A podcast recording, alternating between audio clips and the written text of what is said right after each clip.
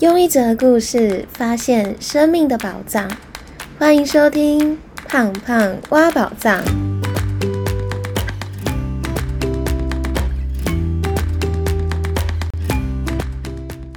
Hello，我是胖胖。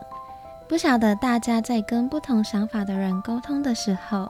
都是怎么表达的呢？前一阵子我在 IG 开了一个问答，问大家在感情里面最常遇到的沟通问题是什么？有一个听众留言说，他不知道怎么样在不伤害对方的情况之下，说出不喜欢对方的地方。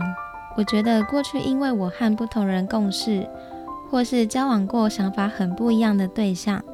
所以也让我从中学习怎么沟通，并且在不伤害对方的情况之下，说出不喜欢对方的地方，让对方主动愿意开始改变。所以我今天想跟大家分享。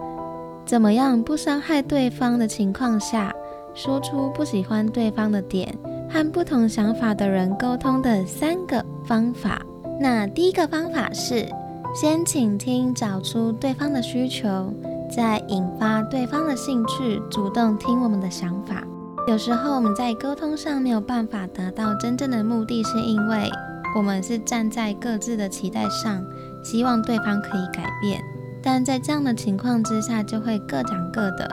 对话并没有任何的交集。所以在这样的情况下，我都会先倾听对方的想法，了解对方他的立场是什么。那在听的过程当中，我不会打断，或者是去批评对方的说法，而是我会很专心、很专心的听他说，让他感受到他的想法是有被认真的倾听和重视的。那在倾听的过程当中，我会寻找自己和对方的共通点，或是了解他的痛点是什么。所以听完他讲完全部之后，我就会先说：“嗯，我可以理解你的感受，我以前也是这样。”那这个时候他就会好奇说：“诶，那你现在是怎样啊？”所以我是先同理他之后，再引起他的兴趣。那这个时候就会变成他想要听你说。那我就会再主动的表达自己的想法是什么，让原本你想要告诉他你不喜欢他的地方，变成是他主动好奇的想要听你告诉他答案。那在这样的情况之下，也会让你想要告诉他的地方，让他变得更容易接受。举例一下，比如像是我最近可能觉得我朋友的情绪非常差，或是常常把他的情绪发泄在别人的身上，但如果你直接的告诉他说，哎，你情绪可以不要那么差，影响到别人吗？其实人在一个状态不太好的情况之下，通常第一个反应就是觉得你在嫌弃他，或者是觉得你在找他麻烦，所以我就会先选择关心他最近发生什么事，那问问他说你最近是不是遇到什么样的困难，让你觉得心情不太好？关心他，听他说完他最近发生的情况之后，我就会说，嗯，我可以理解你的感受。我以前也会这样诶，但我后来找到方法了。那这个时候呢，他就会好奇，诶，到底是什么样的方法？那这个时候我就会开始跟他分享自己在遇到这样的一个情况的时候，我通常都会怎么样去面对他，或是我会怎么样做。那就会变成你本来是希望他可以改变他的情绪，不要去影响到别人，变成他好奇你是怎么样去让自己安定自己的情绪。那透过关心，然后去分享你的做法，也会让他从这个过程当中变得更容易去听你想要告诉他的方法，就会让他更容易的接受你想要他改的地方。所以就不用从改变他去做沟通，而是从关心中找到他的需求，再引起对方的兴趣，让对方主动愿意听你的说法，而且愿意开始慢慢的改变。那第二个方法是。把目光转回来自己的身上，先说自己的缺点和想法。有时候，如果我们想要告诉对方他的缺点，如果直接说的话，对方可能会非常抗拒，或是当下就会直接否认他并没有这样子。那最后可能就会吵架，或是影响或是破坏了彼此之间的关系。那这里我想跟大家分享一个蛮不错的方法，而且是我从大学的时候一直用到现在，都觉得。蛮有用的方法，那就是告诉别人缺点之前，先说自己的。这是我在大学参加志工社团学到的方法。以前我们在当完志工或是办完一个营队的时候，通常大多数都会是从第一个流程开始检讨下来，那就会看哪个地方谁没有做得很好，或是哪一个地方疏漏的可以再做得更好。但是我在这个社团里面学到一个很特别的方式，我们检讨的时候呢是围成一个圈，那就会轮流开始，每个人都说自己在这个营队当中，你觉得你自己有没有哪个地方做得不够好？或是下次可以再做得更好的地方，在我们每个人说自己的缺点的时候，可能那个流程里面刚好负责的是两个或是三个人。那因为我说出我自己的缺漏，或是我做的不够好的地方，也会引发对方也主动的去表达他在那个流程里面应该可以做得更好的地方。所以我就发现这样的一个方法，其实会让彼此更容易的去看见自己的不好。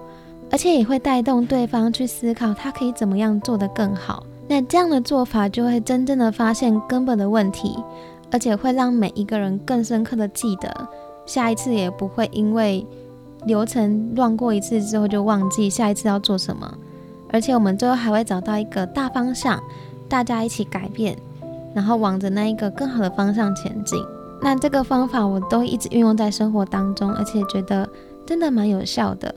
不管是在感情里面，或是在人际关系里面，只要你想要去告诉对方，觉得他可以在做得更好的地方，都可以试试看。这里可以跟大家分享我最近运用这个方法的收获。上礼拜我刚好带一个朋友去参加一个活动，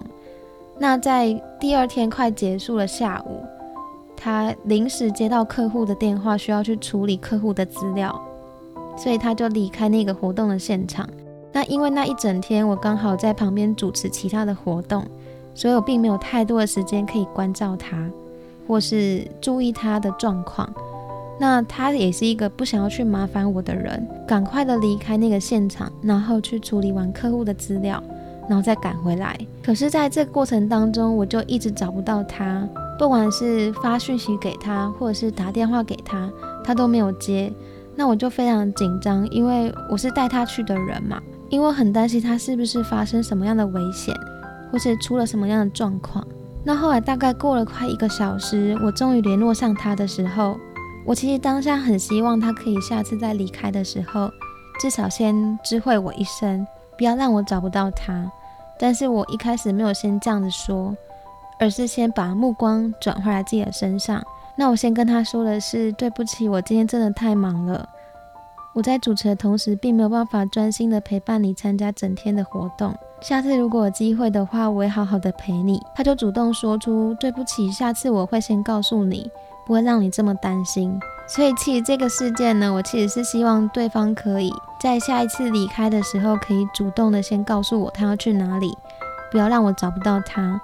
但我没有这样直接告诉他，因为直接跟他说的时候，他可能会觉得他被责备了。或是有不舒服的感受，但是我先透过反省了自己，然后跟他道歉，然后也去引发对方思考，他下次可以怎么样做得更好，就达到我真的想要他改变，或是希望我们可以变得更好的地方。所以，如果我们希望对方可以改变，或者是往我们想要的方向去，我们不一定要直接说，而是先说说自己的缺点，先让自己退后一步，也去引发对方看见自己。那我们就可以用更省力、更不费力的方式，或是更有爱的方式，让对方接受我们希望他改变的地方。那第三个方法是用行动说话更有力量。这里想跟大家分享一个故事。我在前年的时候，因为学长推荐我看一本书，叫做《当下的力量》，那我就从第八章开悟的关系开始看。那看完那一章之后，我觉得对自己在关系里面会非常有帮助，所以我就同时的把这本书推荐给我那个时候的男友。但我在推荐他的时候，他其实当下非常的抗拒。那我本来是想要鼓励他一起成长，一起变得更好，但在他拒绝之后，我并没有强逼着他一定要跟我一起看这本书，反而我是先从自己出发。后来我看这本书有了很多的体悟。看到了很多的地方，我都会主动的跟他分享。有一次，我发现我找到了自己的问题，也特地在上班前打了通电话，为自己做不好的地方跟他道歉。身边的人也跟着我一起开始读这本书。那他跟了我们两次谈心会之后，有一天他突然跟我说，他也开始读这本书了。他说他觉得这本书解了他蛮多的人生困惑。我也对他放下了自己的抗拒，选择开始面对自己，而感到非常开心。那同时在那个谈心会的过程当中，有一个常常会固定参加的学弟，但他也是不想要读这本书，也是经历了两次、三次的谈心会之后。他开始发现大家好像都蛮有收获的。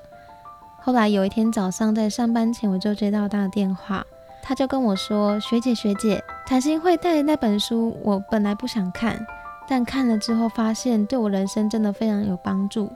我开始练习能够活在当下了。其实经历了前男友跟学弟之后，我就发现，当你想要一个人改变，或是鼓励一个人往你想要的方向前进的时候。”并不一定要一直说，或是一直强迫他，而是先反而从自己开始出发。当你开始转变的时候，因为身边人就像跟你扣在一起的齿轮，你开始转动的时候，他们也不得不跟你一起转动，而他们也会看到你的改变，而开始好奇你到底是怎么样办到的呢？那这个时候，我们并不需要用说话的，或是用强逼他的。或是用规则的规定他要做什么，而是透过你的行动、你自己的出发、你自己的改变，就变成一个很有力量的文字，触动他往你想要的方向前进。广告一下，日常小确幸对我们的快乐跟满足感有着重要的影响。今年中秋节，我准备了一个特别的惊喜。和一个新品牌把节目的内容变成一份珍贵的礼物，让您可以将幸福、丰盛跟宝藏传递给你想要祝福的人。预计大概八月初的时候就可以正式的跟大家宣布这个消息，一起期待这一个特别的中秋节礼物吧。好啦，那今天的分享就到这里，但方法是宝藏，实践才是打开它的钥匙。用对的方法沟通。可以让我们彼此的心更加的靠近，祝福大家沟通都能够充满了爱，彼此的沟通都没有了障碍。最后帮大家做重点整理。那今天分享了怎么在不伤害对方的情况之下，说出不喜欢对方的地方，我和不同想法人沟通的三个方法。那第一个方法是先倾听，找出对方的需求。再引发对方的兴趣，主动听我们的想法，这样就不是我们告诉对方要改变什么，而是主动的让对方好奇我们想要告诉他，或是希望他改变的地方。那第二个方法是把目光转回来自己的身上，要说别人缺点之前，先说说自己的，最后再针对大方向一起改变。透过这样的方式，引发对方去思考自己可以做得更好的地方，最后再针对大方向一起改变，就会更容易的找到沟通的方法，也会让对方更容易的接受我们想要他改变的地方。那第三个方法是用行动说话更有力量，从自己先改变后，让对方主动好奇你怎么做到的。这个时候，我们就不是用语言去沟通。而是用你的行动跟你的改变，带着对方一起往你想要的方向前进。如果你喜欢今天的分享，欢迎报到 Apple Podcast 留下五颗星，让更多人可以听见这个节目。如果可以的话，也欢迎您一次性的或定期的赞助我买更多的喉糖，让我可以分享更多有趣的生命故事。最后的最后，我想要告诉你，虽然改变了路途遥远。但希望我们都不要忘记自己为什么出发。祝福我们都能在行动的路上发现自己生命的宝藏。我们下集见喽，拜拜。